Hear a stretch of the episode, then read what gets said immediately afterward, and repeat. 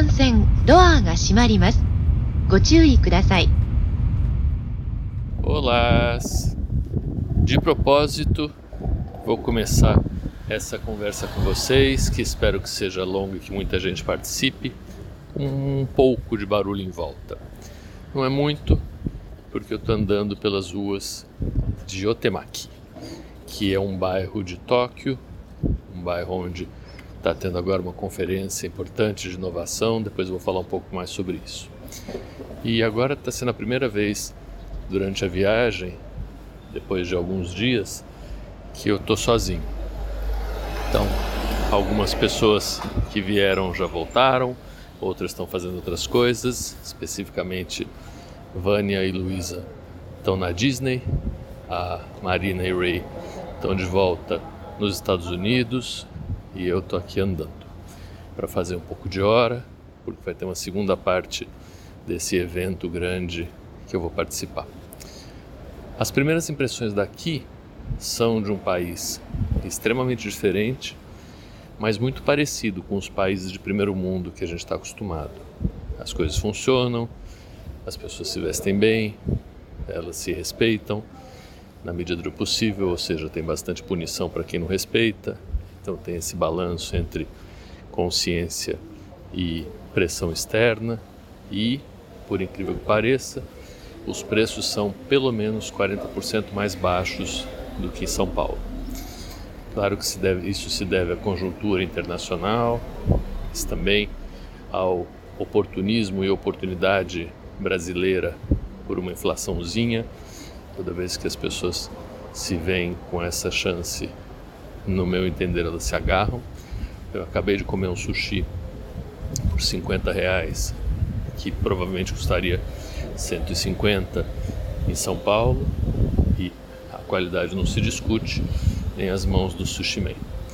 Tem se falado bastante por aqui, eu tenho perguntado muito também sobre a situação econômica do Japão, que foi uma grande potência e tem sido ultrapassado por vários países na produção tecnológica, como economia, e eles muito preocupados com isso tentam reagir, fazem incursões internacionais por ser uma ilha e também se apropriam de tecnologia local, investindo muito em inovação e em pesquisa de base tecnológica. Esse é um dos motes que me fez ter a atenção voltada para cá. Tem um, uma vontade de uh, expansão, de retomada e tem uma tradição importante não só cultural, mas uma tradição tecnológica muito importante. O que eu vi por aí foram empresas que já tinham um modo de produção muito interessante, muito avançado e que mantiveram esse modo de produção, mas com foco, por exemplo, no mercado local, que diminuiu. Então agora o foco passa a ser o mercado internacional. Também vi coisas como produção de peixe através de células, isso já como realidade, e claro que focado no mercado japonês, porque é um grande consumidor de peixe.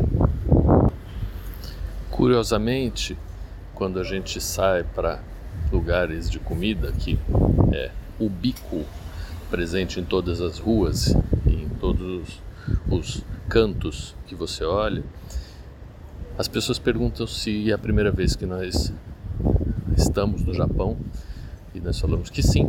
Elas falam, mas como assim se você sabe o que é hashi, se você funciona com wasabi, se você sabe o que é uh, omakase? E a gente fala que é porque no Brasil a gente tem uma enorme imigração japonesa. Isso também é alguma coisa que faz muito mais sentido quando a gente olha de fora do que quando olha de dentro.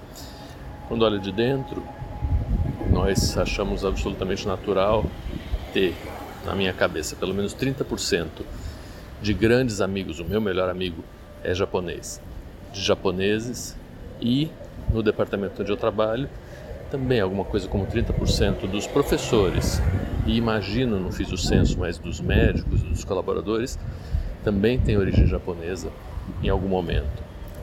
Nossa proximidade é muito maior do que a gente pensa. A gente viveu na infância vários desenhos animados que tinham caracteres japoneses. Então, não é da idade de vocês que estão me ouvindo, espero, mas uh, o National Kid, uh, Ultraman, Ultra Seven, foram todas séries uh, que começaram por aqui e os bonecos ainda estão espalhados pela cidade e claro que se transformaram, viraram animes e depois adquiriram contornos tecnológicos, mas mantém e puxam uma proximidade muito grande. Então, é óbvio que existindo essa coincidência entre uma demanda de cérebros e de avanço tecnológico e a nossa oferta de familiaridade deve ser útil uma conexão. O que eu tenho tentado e tenho tido sucesso é fazer com que essa conexão fique um pouco mais firme. Então que a gente consiga mandar pessoas daí para cá, de origem japonesa ou não, e consiga eventualmente fazer colaborações daqui para o Brasil. Tem algumas doenças que aqui são muito mais prevalentes, como miopia, por exemplo, que é um campo de estudo importante e que existe uma parceria potencial em vista. Para eles é muito mais importante ter acesso ao que a gente desenvolveu que eles ainda não conheciam, porque aqui é o mercado de aplicação desse tipo de tecnologia.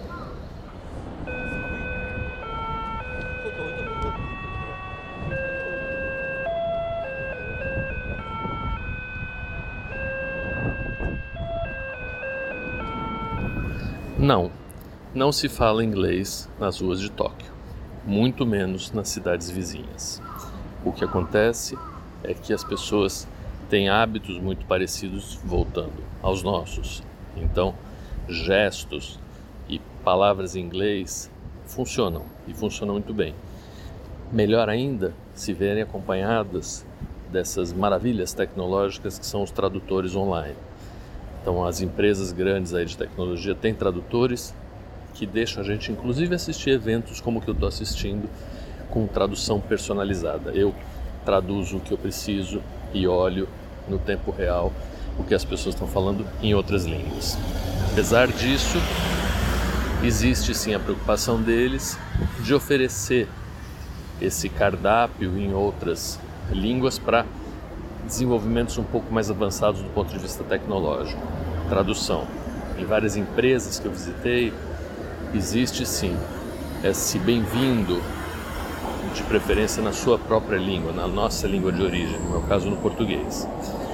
Isso me faz pensar muito em que nós temos essa cultura de no Brasil falar obviamente só português e um pouco de inglês e a gente acha que a gente é internacional.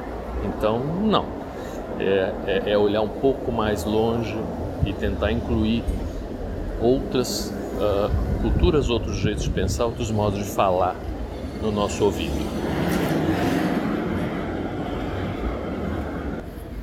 Essa viagem começou há muitos meses atrás, assim como a viagem de Londres. Né? Muita preparação, muita economia, muita programação, muita coisa dando errada, muita ansiedade, angústia, felicidade na hora de preparar, uh, conexões mil, retorno com outras pessoas que há muito tempo eu não falava, como a, uma personagem que vai aparecer daqui a pouco, que chama Ikuko Toda. A professora Ikuko fez pós-graduação, um pedaço da pós-graduação comigo em Harvard em 95. E eu não tive mais contato com ela, ela é daqui, e ela foi uma das que me abriu inúmeras portas.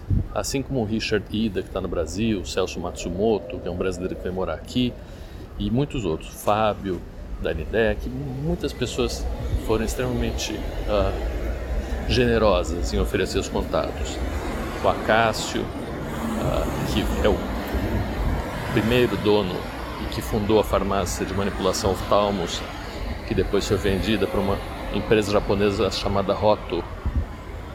Ele escancarou portas aqui, não é que ele abriu portas, ele escancarou portas aqui e foi um pioneiro e ainda é nesse mercado japonês, entendendo e se identificando com várias propostas que eles já tinham aqui. Tendo começado então desse modo muito lento e uh, relativamente uh, trabalhoso, a viagem não podia ser melhor e está tendo um percurso que é muito prazeroso. A gente passou na vinda por Nova York e parou um tempo em Nova York e foi muito sábio. Descansou porque primeira perna da viagem são quase 10 horas, a segunda são 16 horas. Está muito tempo dentro do avião e a nossa perna não aguenta. Então o que a gente fez foi dormir um pouco num aeroporto dentro, num hotel dentro do aeroporto em Nova York. E incrível o contraste uh, dessa cidade que é Nova York e que na nossa cabeça é assim, pelo menos na minha, né? A capital tecnológica de serviços uh, financeiros, novidades do mundo e Tóquio tão distante. Bom, o primeiro contraste vem da situação econômica efetiva que Nova York está vivendo por causa do trabalho online e do abandono da cidade. Isso está sendo repercutido no Brasil também e em vários países. Então, a cidade lá, além de estar caríssima, aí sim, pelo menos 50% mais cara do que o Brasil em todos os aspectos, também está muito suja. Então você vê muito, muito, muito lixo na rua. Contraste absoluto com Japão. Japão não se vê lixo na rua e isso é verdade. Então quem fala isso fala com conhecimento de causa, mas o mais impressionante, e aí quem chama a atenção disso é o amigo Richard Ida, é que é uma surpresa para o passo. Então aqui não é só que não se vê lixo na rua, não tem lixeira na rua. Então, como que faz para recolher o lixo se não tem lixeira? A gente leva o lixo no bolso ou vai em restaurantes, não se come na rua.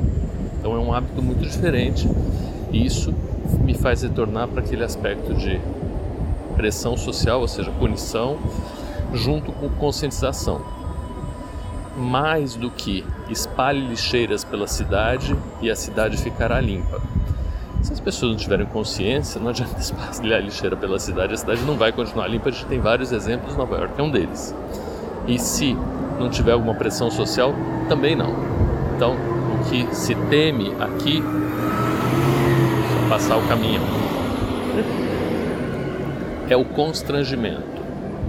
Essa é uma arma mortal para os japoneses. Então, quando você está em uma estação muito movimentada de metrô e quase toda ação, e o cartão que você quer passar não tem saldo, você bloqueia 50 pessoas atrás de você. Isso causa um constrangimento importante nas pessoas que não querem se ver constrangidas. Isso também é um tipo de pressão social, claro que é subliminar, lógico que traz danos emocionais para as pessoas, mas só para trazer para vocês uma outra visão de como que outros tipos de constrangimento, outros pactos podem acontecer e podem dar certo voltamos àquela piadinha do jardim inglês, né? É só esperar 400 anos, no caso da Inglaterra, para ter um jardim tão bonito quanto na Inglaterra. Aqui piora. Aqui é só esperar 4 mil anos para que a cultura se estabeleça. Não, nem tudo é maravilha.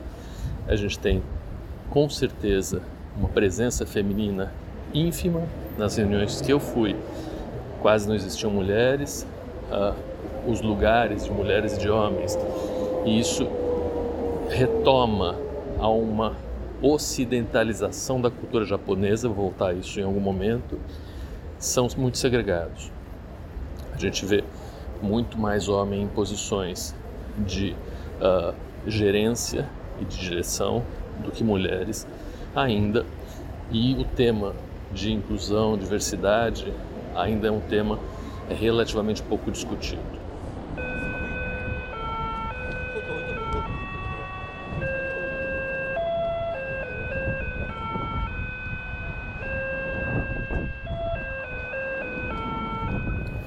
dentro desse contraste que a gente tem entre modernidade e tradição, existem algumas práticas que se mantêm e que a gente fica tentando pensar por quê. Eu vou dar minha sugestão aqui. Uma delas é o uso do dinheiro. Então aqui se usa dinheiro e, e vírgula. Dinheiro não amassado. É incrível, né? Então as notas são todas lisinhas. Aonde se guarda dinheiro que não amassa, depois vocês me contam. Eu não sei. Na minha carteira ele amassa, então eu sempre passo vergonha, fico constrangido na hora que eu mostro o dinheiro para pagar. Mas muitos, muitos, muitos lugares não aceitam cartão de crédito. E eles têm um intermediário entre o dinheiro e um cartão de crédito, que é um meio cartão de débito que você compre. Se você é turista, você pode comprar de graça o plástico e você carrega esse plástico e aí você usa e ele é mais aceito. Nas estações de metrô, por exemplo, ele é muito aceito. Vou mostrar o barulhinho que ele faz quando passa na maquininha. Ouvir esse pi, é o barulho que o cartão faz. Então aí ele funciona e o dinheiro, nesses casos, não, porque não tem onde colocar dinheiro na máquina. Essa experiência a gente teve no começo da viagem, quando tentou tirar, conseguiu o visto japonês. Para tirar visto japonês, e os japoneses não precisavam de visto para entrar no Brasil até pouco tempo, agora vão precisar, e nós precisamos ainda de visto para vir para o Japão e vamos passar a não precisar. Então são as incongruências, mas de qualquer jeito. Para tirar o visto japonês, precisa-se ir pessoalmente ao consulado, levar o passaporte, a pessoa olha o passaporte, agradece, você paga em dinheiro, não pode ser nota de 200, tem que ser só à tarde nada disso está explicitado, a gente tem que, que adivinhar no Brasil. E a pessoa te devolve o passaporte. Você fala, e o visto? O visto vai por e-mail. Então, por que, que ela precisa ver a gente? E por que, que a gente precisa mostrar o dinheiro? Se no plástico isso já funciona, se no e-mail o visto já vem. São boas perguntas que eu uh, aceito e eu adoraria se você, que vocês me ajudassem a pensar sobre. Tenho certeza que isso tem a ver um pouco com uh, lições milenares. Imagino que isso tem a ver com fraude de sistema bancário também, com facilidade de uso e com outros aspectos que para mim são um pouco mais misteriosos. Bom, vou deixar vocês aqui com esses gostos do que foi plantado, voltar para o meu evento e uh, já já eu volto com vocês para um pouco mais de conversa, um pouco mais de informações e do que está acontecendo por aqui. Um grande abraço, fiquem bem.